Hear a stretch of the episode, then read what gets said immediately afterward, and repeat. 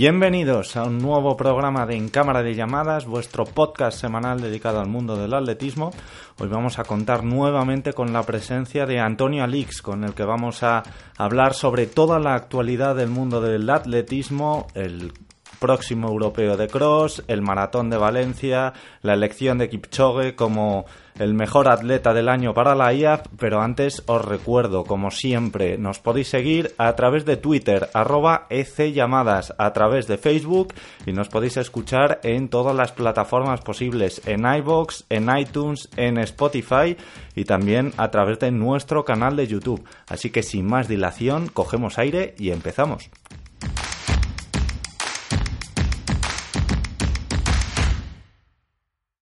Antonio Alix, bienvenido de nuevo en Cámara de Llamadas. Hola, ¿qué tal? Saludos a todos. Bueno, Antonio, este fin de semana tenemos la primera gran cita internacional por selecciones de la temporada. Llega el europeo de cross. Esta vez nos va a pillar algo más cerca, ya que el año pasado pilló bastante más lejos. Esta vez los españoles tendrán que viajar a Lisboa, la capital de Portugal. Eh, ¿Cómo ves una visión general de la selección que va a llevar España? Porque hay, ciertas novedades y cierto atisbo de esperanza, sobre todo en la categoría absoluta, ¿no? Bueno, la, gran novedad está claro que, que Wasim eh, se salta a la categoría sub-23 y, va directamente a la absoluta, cosa que puede hacer, porque hay que mencionar que, que por ejemplo, Jakovic Ingebrigtsen, que tiene todavía oficialmente edad sub-20 no puede saltarse ni a la sub-23 ni a la absoluta. En cambio, una vez que pasas de la sub-20, la que te puedes saltar es la sub-23 o promesa y ir a la absoluta, que es lo que va a hacer. Entonces, todos recordamos el año pasado la, el, el duelo, eh, el gambeteo, ¿no? Que al final Jacob le ganó fácil, pero el otro los saludos, pero lo que no va a hacer es sub-23, directamente va a ir a la absoluta porque recordamos que, claro, es que luego él ganó también el Campeonato de España absoluto, ¿no? Entonces, eh, bueno, está claro que este chico, con lo que ha demostrado aquí en, los crosses ahora de iniciales de la temporada en España, es, el, bueno, ya lo demostró en, el Campeonato de España, luego se lesionó para el verano, es, el número uno sin duda. El número uno español. Y a ver qué, qué rivales se encuentran. a, ver, a ver qué pasa, porque viene de ganar en Atapuerca, viene de ser cuarto en Soria, un atleta muy joven. Como bien dices, el año pasado tuvo un problema, una fractura por estrés en el sacro, pero este año ha vuelto a irrumpir con fuerza, todavía con más fuerza incluso que el año pasado. Sí, tremendo, tremendo. Eh, a ver, seas atleta de élite o, atleta popular, runner, llámalo lo que quieras, si, te, si tienes una, lesión de esas es que te has pasado. Si tienes, como digo yo, si tienes un esguince o una cosa de esas es mala suerte, pero si tienes una, una, fractura de estrés, una tendinitis, cosas de esas, es porque has entrenado demasiado y es lo que tuvo que hacer el año pasado. Entonces ahora toma buena nota tanto él como Antonio Serrano para que no suceda, ¿no? De cara al verano, pero bueno, por el momento lo que hizo en Atapuerca fue de frotarse los ojos y, bueno, el Soria más o menos estuvo ahí también. Entonces las esperanzas con él son, son máximas, eso teniendo en cuenta que es equivaldría a primer año de, de su 23, pero estando ya en absoluto. Bueno, y una selección que se va rejuveneciendo en esa categoría absoluta. Así que es cierto que Antonio Abadía vuelve, también está Fernando Carro, hombre totalmente experimentado de categoría internacional, pero luego tenemos a Carlos Mayo, que ya llega también a la categoría absoluta. Eh, Hamid Ben Daoud, eh, que pudo estar en Doha, pero estuvo lesionado, no pudo correr el maratón. Eh, Nassim Hassaus, o sea, un equipo bastante joven que ya empiezan a llegar esos atletas que conseguían hacer eh, buenas clasificaciones, tanto en sub-20, sub-23, donde ya habíamos conseguido medallas estos últimos años, ya van llegando a la categoría absoluta masculina. Carlos Mayo es un especialista en este campeonato que ha brillado en, el, en, varias ocasiones, ¿no? Claro, es que parece mentira que vaya a ser su primer absoluto, eh, porque claro, lleva tanto tiempo brillando en categorías inferiores que parece que lleva toda la vida corriendo el europeo. Sí, lo que claro, no, ha podido estar ahí por las lesiones también eh, directamente, ¿no? Del, él fue en el, en el 16 fue subcampeón sub-23, lo había sido también en el 15, había sido campeón junior en el 14, es decir, en sus primer, dos primeros años sub-23. Resulta que fue eh, medalla, el, año pasado no, eh, y este año ya pasa a la, categoría, a la categoría absoluta, claro. Entonces, bueno, a ver qué... Bueno, el año pasado no, ya, ya tenía que haber sido, ¿no? Absoluto, pero no compitió. Y, y a ver este año, ¿no? Sí, ha tenido bastantes problemas con las lesiones. Vamos a ver si le empiezan a respetar, porque es un atleta también de los que venía prometiendo muchísimo desde abajo y ha visto algo cortada su progresión esto, este último año, año y pico, ¿no? Sí, sí, está claro que bueno es un portento, pero, pero pues tipo Celiantón, que también va a aspirar aquí a un gran resultado también en este caso todavía, pues sería presidente su última carrera en en su 23, ¿no? Entonces, eh, son atletas muy frágiles, también muy delgados, pero bueno, pues es que en el atletismo, y tú lo sabes que también has estado a buen nivel, aunque sea en, concursos, no en carreras, es que estás en el filo de la navaja, ¿no? Entonces, bueno, pues es lo que pasa. Hombre, al final siempre intentas llevar tu cuerpo al límite y al final siempre hay un punto en el que el cuerpo te dice eh, hasta aquí, te, has pasado, macho, ah, no tendrías que haber llegado a este nivel porque, porque ya cascas. Pero claro, es difícil también saber dónde está ese límite.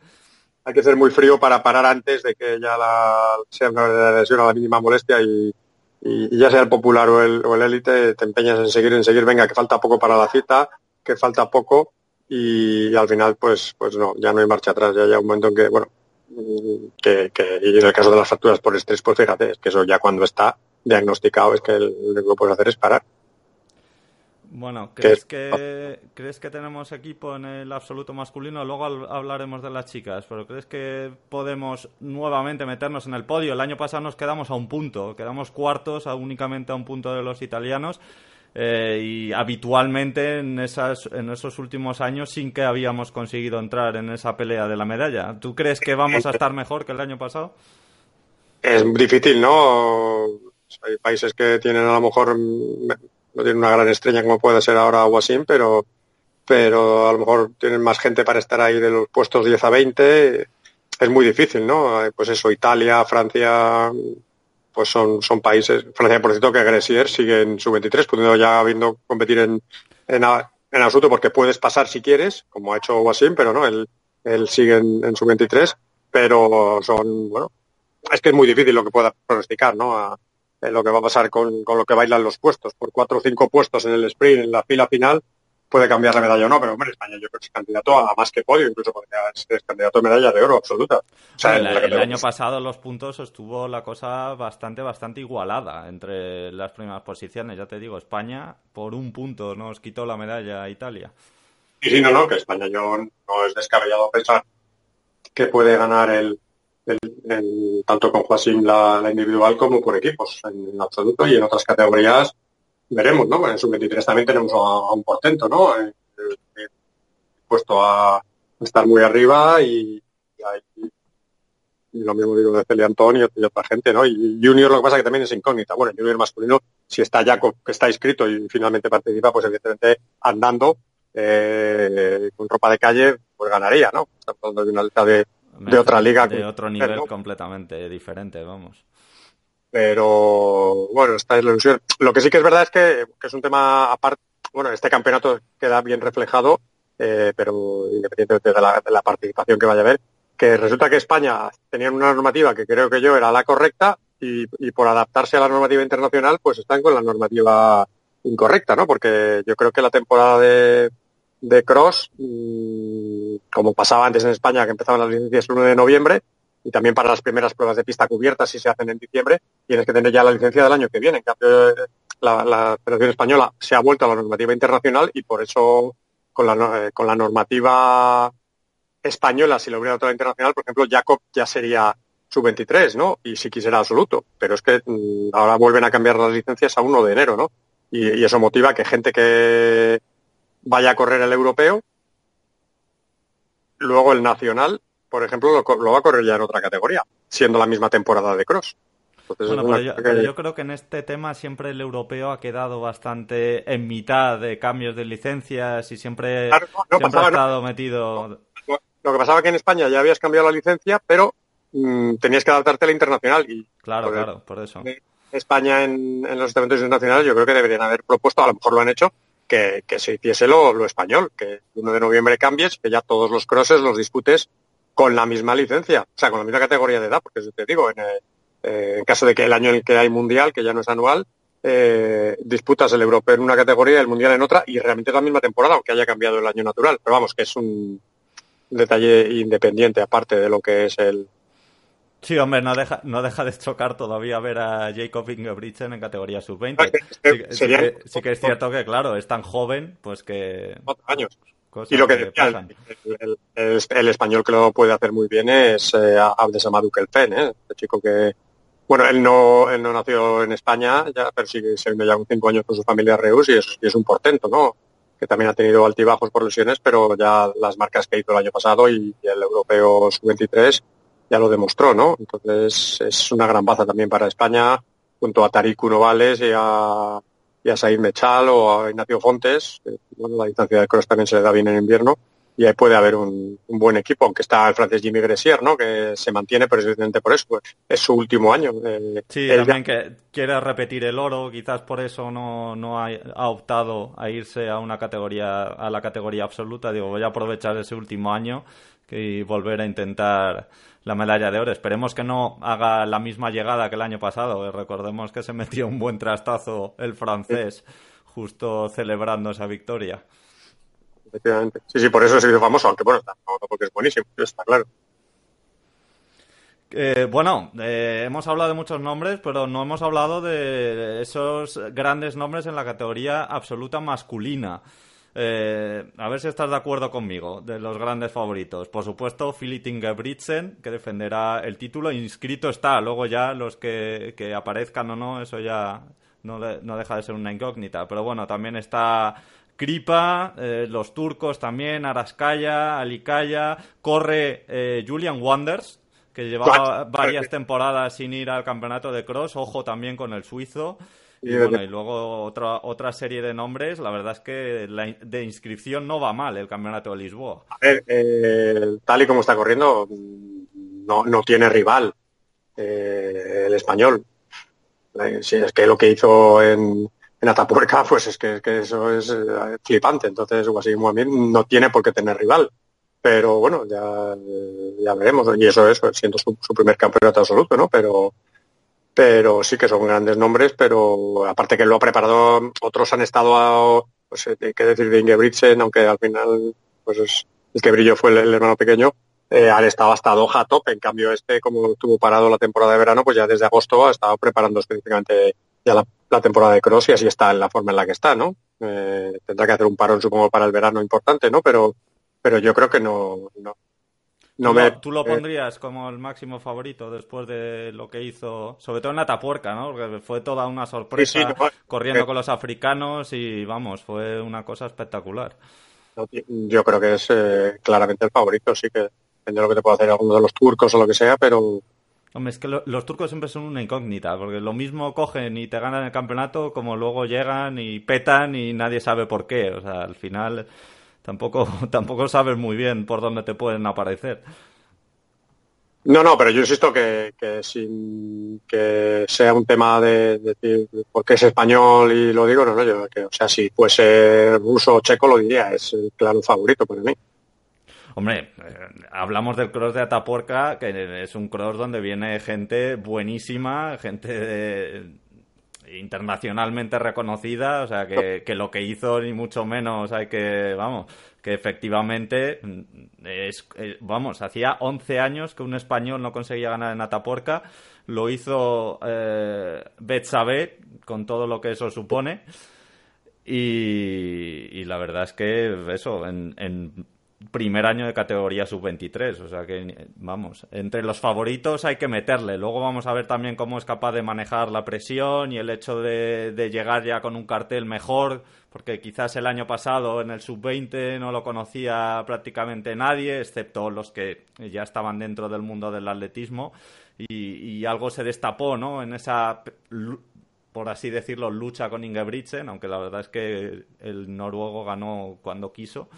Pero bueno, pero sí que es un atleta, por supuesto, que habrá que tener muy en cuenta.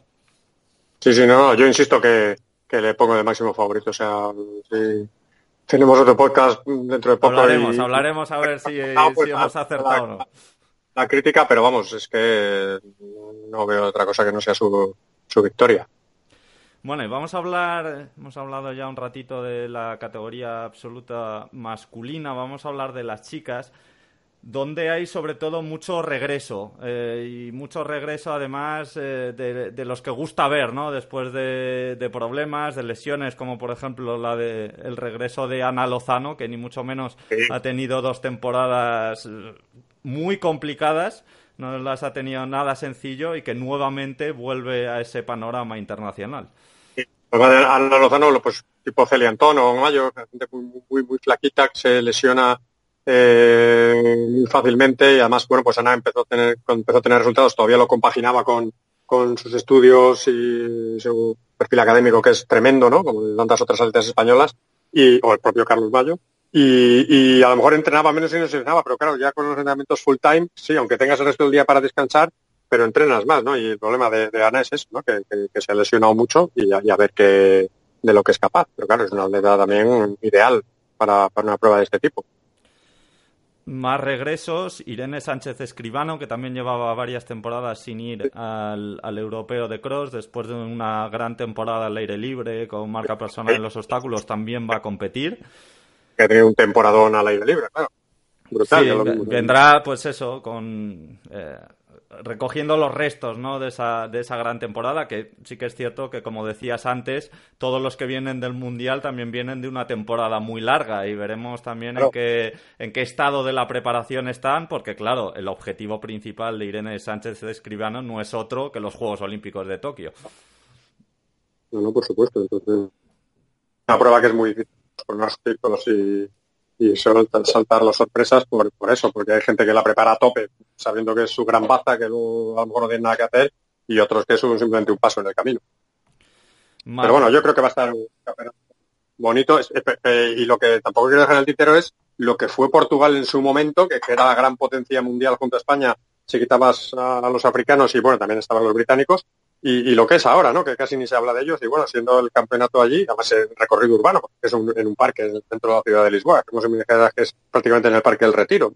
Sí. Eh, de Madrid. Entonces, eh, a ver qué, qué, hacen, ¿no? Se supone que habrán preparado específicamente el campeonato y con sus fases de selección y la gente en forma a tope, pero claro, ya no son los de los de antes, ¿no? Cuando eran eran los keniatas blancos, los portugueses.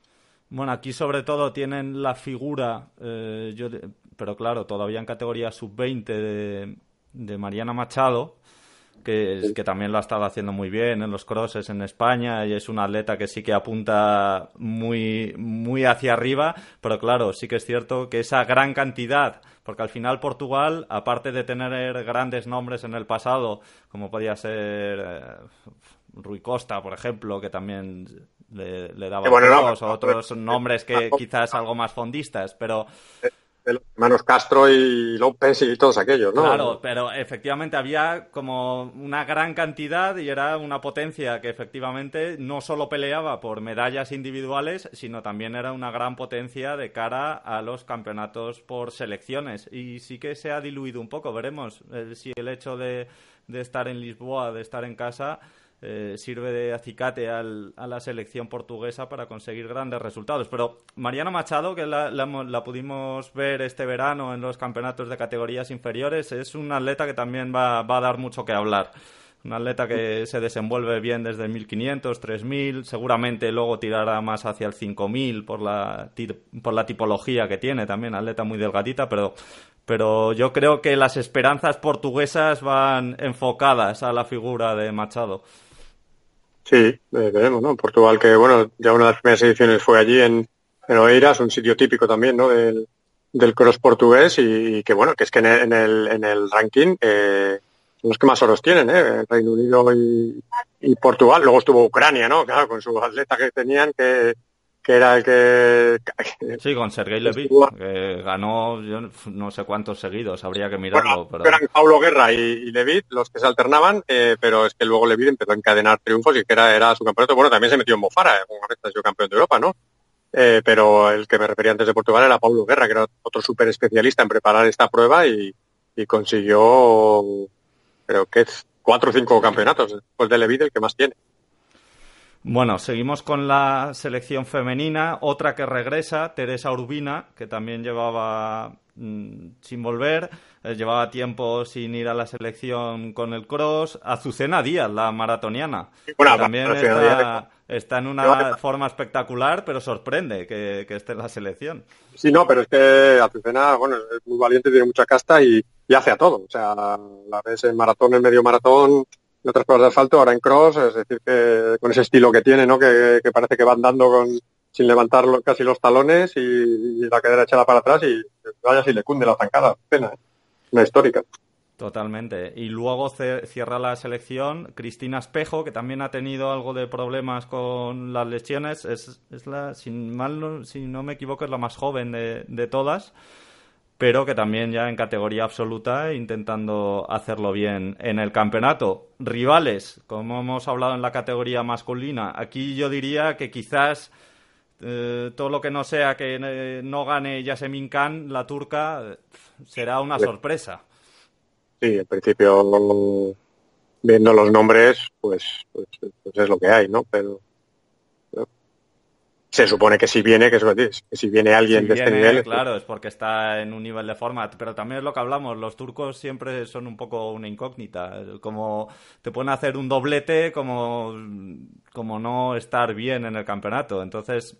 Lo... Gran Bretaña tampoco presenta ningún nombre así de relumbrón y bueno, a ver las Sí, pero luego llega el equipo británico y te mete 4 o 5 entre las 10 primeras y ahí está en el podio, aunque aunque realmente no, no tenga una gran figura individual, siempre es una selección muy regular.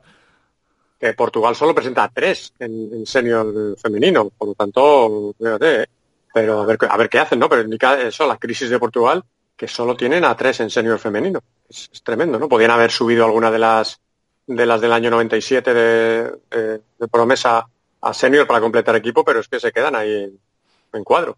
Claro, les pasa un poco también lo que le pasa a Ingebrigtsen en categoría sub-20 masculina. Machado también es sub-20, con la cual tampoco la pueden subir al, al, equipo absoluto, donde tendría, donde tendría puesto fijo, con lo cual eh, a lo mejor han optado por directamente no, no tapar los huecos. Por nombres, la verdad es que eh, Dulce Félix, ¿no? La única, pero ya veteranísima la, la atleta portuguesa. Veremos a ver lo que puedo hacer. Sí, bueno, yo creo que esas carreras interesantes con buen, público y a toda mecha y, lo típico de, un campeonato de este tipo, que es eso, es que al final en el último 200, 300 metros se juega mucho, ¿eh? se juegan los puertos individuales, pero sobre todo los puestos por equipos, ¿eh? que entra la gente en fila y, claro, como es la suma de puestos son valiosísimos los puestos. O sea, dices, vale, es que ya voy a quedar el 26, pero no, pero es que entre quedar el 22 y el 26 hay una diferencia tremenda. Lo, que, lo que hablábamos antes, un punto no nos impidió estar en el podio masculino el año pasado. Entonces es que hay que pelear todos hasta el final, que es lo bonito, ¿no? De, del cross con, con la clasificación por equipos, que tanto prestigio tiene. Bueno, y ya para cerrar este repaso al cross y, entramos un ratito a comentar el maratón de Valencia de este fin de semana, que ha traído noticias y, de las buenas. Celia, Celia Antón, también después de superar lesiones, después de ya afianzarse el año pasado, incluso compitiendo en categoría absoluta, en pista cubierta en el Europeo de Glasgow, y, y consiguiendo medalla internacional al aire libre. El año pasado fue quinta. Debe de ser también una base importante de cara a conseguir medalla. Entonces tiene que aprovechar, es eso, que, que por su edad del 97, mm, si fuese con la reglamentación española ya no sería su 23, pero con la reglamentación, pero ahora ya, como decimos, la ha cambiado España a internacional, tiene esta última bala en, en su 23 y, y a ver qué de lo que es capaz, ¿no? Porque calidad tiene muchísima, está entrenando bien, está compitiendo bien, están llevando ahí con, eh, con mimo eh, entre algodones, porque claro, sus, entrenadores son expertos y que decir de, de Berlanas, que también se ha pasado toda su trayectoria deportiva eh, lesionado un día y no lesionado al siguiente. Eh, entonces hay que tener mucho cuidado con ella, pero, pero claro, el potencial que tiene es, es tremendo, ¿no? Hombre, en su momento era casi estaba a un nivel como el de Klosterhafen. Luego Klosterhafen pues se ha disparado y está ya en otra galaxia, ¿no? Pero, pero era un atleta con, un porvenir tremendo, ¿no? En, los crosses de, categorías inferiores, ¿no? Y ya para acabar con el europeo, no me quería dejar el equipo de relevo mixto, porque defendemos el oro del, del, año pasado. Hace dos años también fuimos medalla, medalla de bronce. Vamos a repetir con las mujeres, tanto Esther Guerrero como Solange Pereira. Y en este caso cambiamos los hombres, Pablo Sánchez Valladares y Sergio Jiménez. ¿Qué te parece el cuarteto español? el, el, si lo han seleccionado tiene que estar bien, claro. Todos esos mediofondistas y entonces, bueno... Muy diferente, ¿no? El, relevo mixto, más explosivo, ¿no? No, no, no, tantos kilómetros por, por relevista y de, de, eso lleva ¿no? a que haya atletas de diferente perfil que los que están corriendo en categorías individuales. Totalmente diferentes. Entonces, bueno, aunque también Sergio Jiménez bueno, ya tiene bien en pruebas más largas, ¿no? Pero bueno, pues a ver, todo depende también, España presenta un equipazo de lo que presenten los demás. Eh, si los demás les interesa no este campeonato, que a fin de cuentas es una medalla, como todas, pero les interesa este campeonato, no les interesa este campeonato, y lleven un equipo más apañado o menos apañado y, a ver cuántos equipos también participan, ¿no? Porque hay años que participan muchos y otros años que participan menos, ¿no?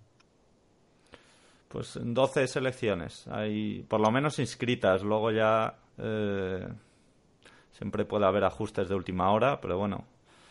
Eh, bastante participación. La verdad es que no recuerdo la participación del año pasado, pero sí que creo recordar que no parecía que hubiera muchos. Yo diría que hay más selecciones este año que en el anterior, a un riesgo de equivocarme. Sí, pero bueno, que sigue siendo poco. Se ponen a correr, van a correr 12, 12 atletas, ¿no? Sí, sí, claro, porque irán 12, 12 selecciones. Bueno, pasamos al Maratón de Valencia. Ah, bueno, será para, para quien usted quiera seguir por, por televisión o por, por eh, algún streaming. Ah, sí, por supuesto, el domingo.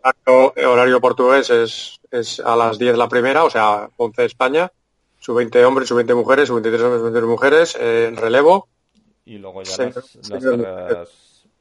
Desde las 11 hasta las 2 y media están dándose salidas, o sea, hasta las 3 desde las 11 hasta las 3, eh, a estar pegados ahí viéndolo. Totalmente. domingo por la mañana, eh, exclusivo para el atletismo y que además será de gran nivel. Como decíamos, Maratón de Valencia.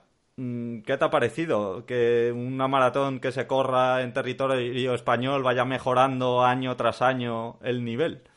No, no, no, Valencia pues una apuesta desde el año 2011 cuando hubo esa inyección ahí de, de dinero y de todo, un maratón que había como tantos otros en España, estancado, hay 3.000, 4.000, 5.000, no sé qué, y poco a poco mejorar y estar ya por encima de, de gente que acaba 20.000, no inscritos, que siempre es una cifra que se puede inflar, no, no, que acaben más de 20.000 es que ya está entre los grandes del mundo. Y, y, por marcas también, de la gente que termina. es que seis mujeres, seis mujeres sub 2.20 no se ha dado en ningún maratón del mundo, que a lo mejor se ha dado menos relumbrón a eso. Claro, después de ver el récord del mundo de 2.14 de hace poco, pues claro, eh, dices, eh, no, 2.18 no es tanto, pero, pero, pero no, es un auténtico marcón.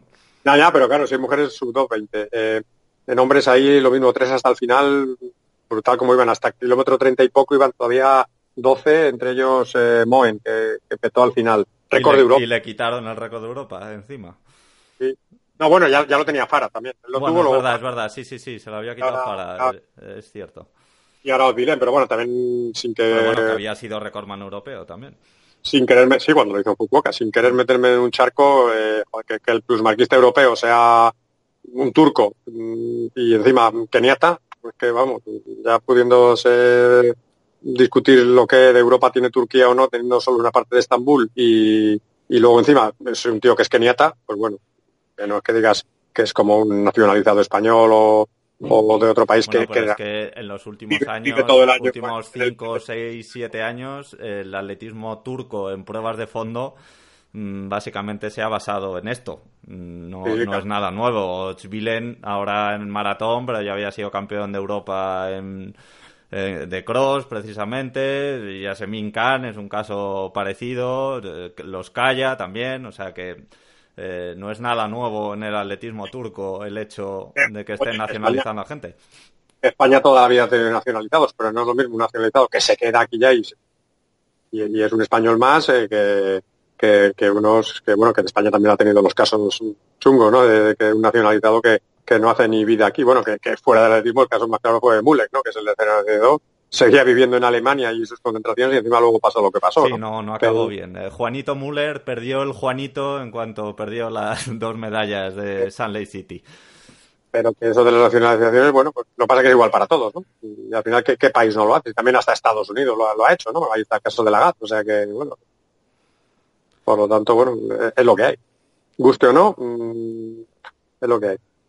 Bueno, lo que está claro es que en Valencia, eh, ciudad idónea para correr maratón, cada vez más y sobre todo si en cada edición se van mejorando el hecho de que se consigan unos registros, ya es el sexto mejor en, en categoría masculina por marca. La marca que hizo Aleyeu es de 2 horas 3.51, es la sexta de la historia. Sí, sí, no, no, que, es que es unas marcas tremendas, una participación tremenda. Lo curioso es, viéndolo aunque este podcast sea dedicado al atletismo de élite, pero también desde la élite popular, es que hay tal, tal ya densidad que la gente de tres horas, que sería ya una marca buena para, para un atleta aficionado, para un corredor aficionado, la típica mm, barrera psicológica de las tres horas, es que esa gente ya se está dos y tres minutos en la salida para, para salir. ¿eh? Estaba fijando yo las diferencias de tiempo de brutos y netos, a diferencia de otros maratones que, que, que, corres al instante, como otros que hay en España, pero la gente quiere correr aquí como sea, es el efecto llamada, Hombre, al final tienes, tienes un grandísimo nivel, tienes grandes marcas año tras año, al final lo normal es efectivamente eso, que haya efecto llamada y que la gente quiera correr en Valencia. Sí, pero, pero luego muchos se quejan de que corro encajonado, he, tardado no sé cuánto en salir, no sé qué, no sé qué. Pero claro, es que la gente quiere ir a este maratón en vez de ir pues San Sebastián, que toda la vida lleva siendo una semana antes un maratón rapidísimo, con un porcentaje de sub 3 mayor todavía que el de Valencia, pero claro, sigue estancado en 3.000 participantes. Pues que en Valencia llega un momento a partir de dos horas 45 mm, por ahí ya entrar en meta, que eso es como la San Silvestre Vallecana, vamos, que entra la gente en mogollón. Pero claro, es que son 20.000 personas. Pero bueno, menos mal que el año que viene ya quiten el, 10K, que, se hacía a la vez, que, no tiene sentido, ¿no? Meter eh, ahí 8.000 personas más, que aunque no van por el mismo circuito, pero, pero le quita la, por ejemplo, espacio en la salida y todo lo demás, ¿no? Pero vamos, que lo de Valencia es, es para frotarse los ojos. ¿Quién iba a decir que Valencia iba a, estar donde está ahora hace seis o siete años? Dirías que, vamos, ni harto vino, como se suele decir. Hombre, es que ahora mismo, quitando por repercusión, porque por marcas incluso es mejor, también es un circuito y una climatología más propicia que algunos majors, ¿no? Pero pero por repercusión está ahí en ese escalón por debajo de las grandes maratones mundiales, eh, incluso sí, con ellos.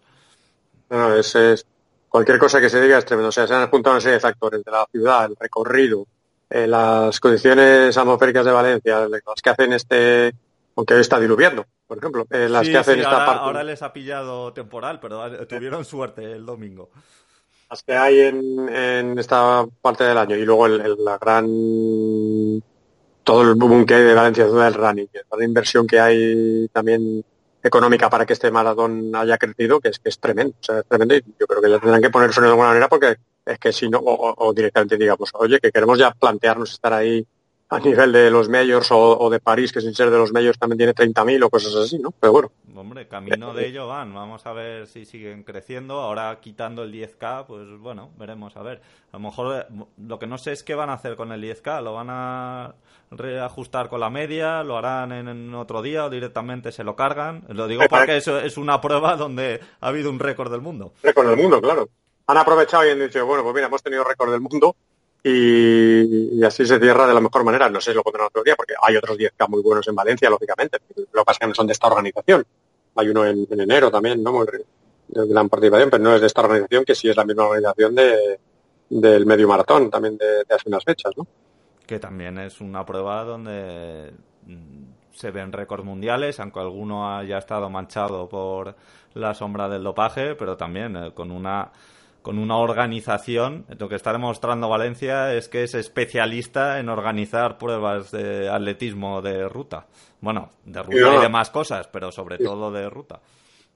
Si es que se dan las condiciones, es que está, está claro que hay las condiciones atmosféricas, las condiciones de nivel del mar, las condiciones de ser llano y, pasta mm, para, para, contratar buenos atletas, tiene una buena organización, pues ya está, blanco y en botella. Y ya para acabar, y hablando de buenos atletas, Joshua Cheptegei 26.38, récord del mundo de 10 kilómetros en ruta. ¿Qué te parece? Pues brutal, hombre, cualquier cosa que sea ya esas marcas, me da igual que sea 26.38 que 26.59 que 27.01, pero claro, siempre es un récord, ¿no? Eh, que no lo ha hecho antes nadie, entonces es, tremendo, ¿no?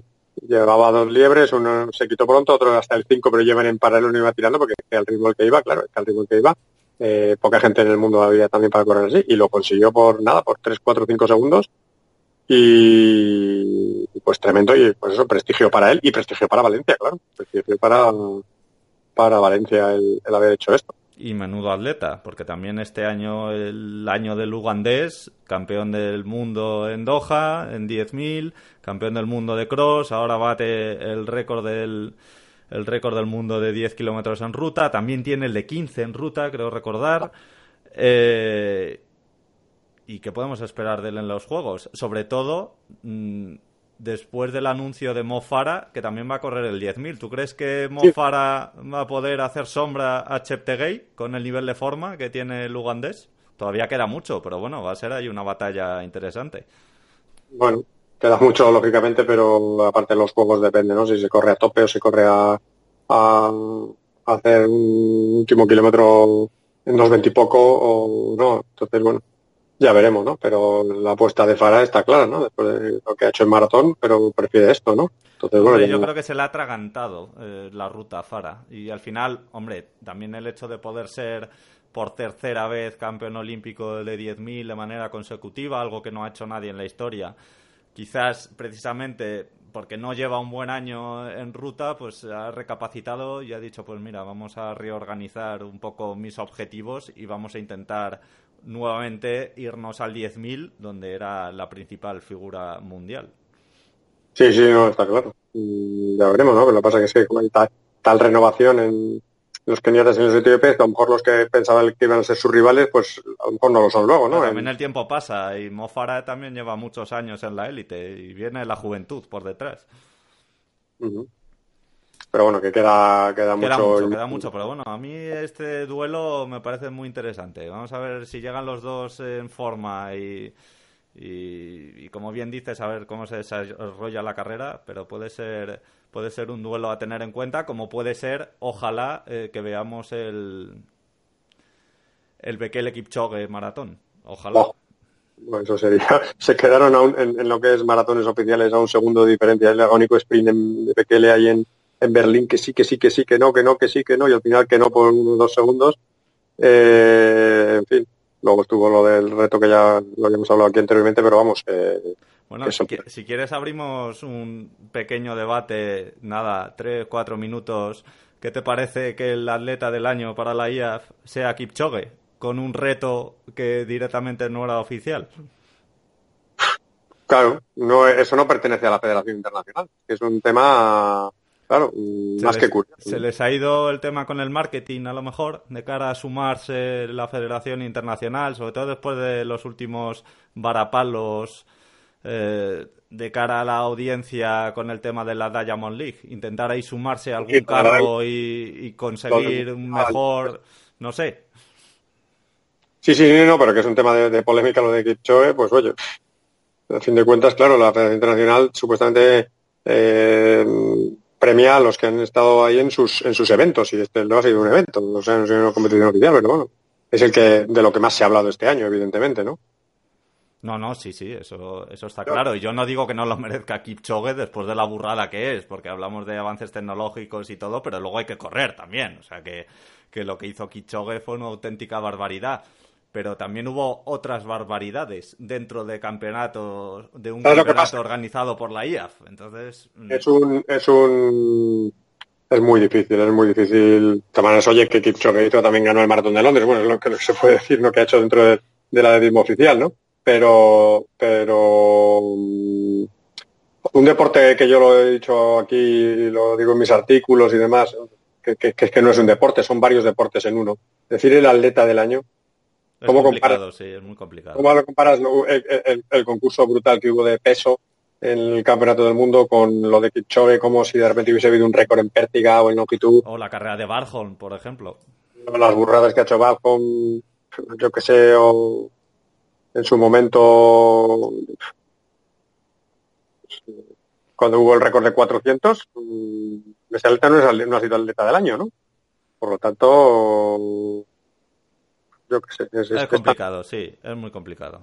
Pero bueno, pues, ahí el debate siempre va a estar ahí. Eso. Ryan Ball tropecientas veces ha sido atleta del año cuando casi ya ni lo necesitaba. Pues no. Es... A mí esto de. Mira, lo del balón de oro es estos días, ¿no? El... sí, lo están, lo están dando. O sea, vamos a ver.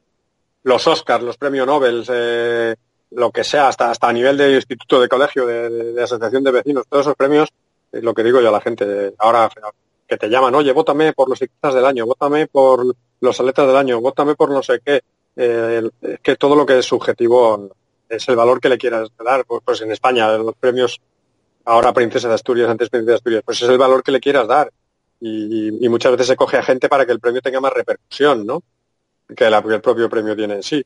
Entonces, mm, yo estoy en contra, estoy en contra de... Tú quitarías los premios directamente. A ver, sí, que no me gusta, que no me gusta. Eso tipo Nobel, tipo Oscar, y dices, ¿y por qué este sí, por qué el otro no? ¿Qué, argumentos hay? ¿Qué, qué, repercusión hay pues, en la industria del cine o lo que sea? pero sí, pero sobre todo en este último caso sí que lo, independientemente de que todos, los, todos estos premios sean subjetivos. Encima, eso es lo que tú has dicho, que llama la atención que, que, el gran bombazo, por lo que es conocido Kipchoge, no ha sido por el Maratón de Londres o por los éxitos de otros años, que ya el año pasado fue el del año, sino por lo de Viena, que es una cosa que, que, no es eh, una cosa oficial. Pero bueno, pero bueno eh, al final también el marketing ah, influye en este tipo de historias. Sí, hasta la federación se ha cambiado de nombre. Totalmente además, además, que curioso que cambiaron justo el dominio de Twitter cuando liaron la que liaron con la Diamond League y cuando empezó a mencionarles eh, todo el mundo. Pero bueno, esto ya es otra historia también bastante curiosa. Sí, sí, curiosísimo. Pero bueno. Pues nada, Antonio, eh, hemos hecho un buen repaso eh, de, de, lo que va a ser el atletismo y lo que ha sido en estos días. Ya haremos más. Sí, bueno, aunque bueno, la noticia del día eh, es, lo de eh, el control este positivo por EPO bueno, y, la, Bueno, sí, sí, sí, sí, sí, eso es tremendo. Vendiendo ya de, de, traca, ¿no? vamos, a explicarlo porque a lo mejor los oyentes no, no conocen esta historia, pero ya ha salido publicado la atleta francesa que había dado positivo por EPO, la, obstaculista, tiene un nombre compuesto, ahora mismo no me acuerdo. Eh, o, Ophelia Claude Boxberger. Sí, eso Feliz nombre, Ofelia y, los apellidos es Claude Boxberger. Sí, y, resulta que eh, había dado positivo por EPO y ella ha dicho que había sido porque le habían estado inyectando EPO mientras dormía por eh, una venganza. Esto ya se une al nivel de, de excusas eh, top 3, ¿eh? Pero, pero alguien, alguien de Mm, su, pareja es un médico de la Federación Francesa, el supuesto mm, dopador eh, para fastidiarla es porque había sido alguien que ella había denunciado por, por acoso eh, cuando era más joven, y, pero luego resulta que se había hecho muy amigo de la madre y había vuelto a, estar en su grupo. y, una historia muy turbia, sí. Una historia flipante, y cuando es una chica que además era de la que era bandera antidopaje, ¿no? Sí, sí, de las que promovía el atletismo limpio y, que, pues eso, que era también, como decía, bandera del atletismo limpio y de las que estaba ahí siempre presente penalizando a los que se habían dopado y ahora, mira, resulta que ha cantado la máquina y ahora es porque era una venganza, oye. ¿Nos lo tenemos que creer o no? Sí, yo qué sé. Bueno, a ver si, a ver si el otro, si el otro tío confiesa de verdad que lógicamente ese tío primero habría que sancionarle, apartarle del deporte para siempre. Hombre, si eso es verdad, vamos. También eh, apartarle del deporte para siempre. Y bueno, incluso yo no sé en, cómo está la legislación, decir, oye, dime, tú estás dando EPO, que es un medicamento que no está en el, en, el, que no te puedes comprar, ¿de dónde lo has sacado? O sea, ese tío hay que actuar contra él penalmente también.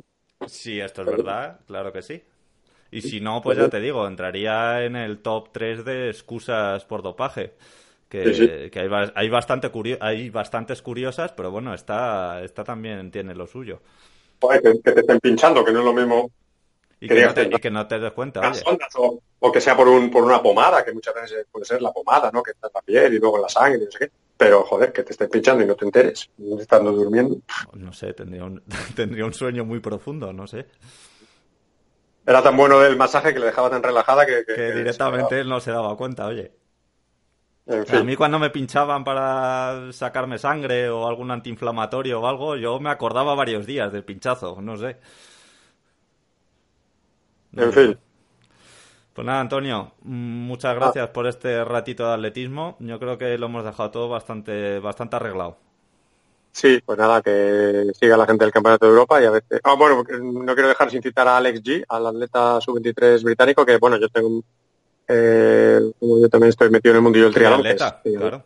Y atleta de los, de los que más corre dentro del mundo, dentro del triatlón. Lo que pasa es que le falla, todo, le falla un poquito la natación para para estar en el grupo de cabeza al final, pero bueno, es que es más joven, es sub-23, él, va a estar en la carrera sub-23, bueno, es un atleta que tiene 27-50 en 10.000 en pista, o sea, eso ganó, el día que lo hizo ganó a, a, a Mechal, por ejemplo, en aquel meeting británico que se hace con, la gente invadiendo las calles, ¿no? O sea, que su marca es de atleta de, élite mundial y tiene que estar ahí en la pomada de, de la carrera sub-23 como, como el español, ¿no? Nacido en Marruecos que, que vive en Reus, que tiene que ser otro de los antes, eh, grandes favoritos, ¿no? el FENAB de Samar. Pues sí, lo, seguro que lo veremos y seguramente será también de los favoritos a estar ahí metido en la pelea en esa categoría sub-23. Pues lo he dicho, Antonio, muchas gracias. Pues nada, un saludo a todos y hasta la próxima.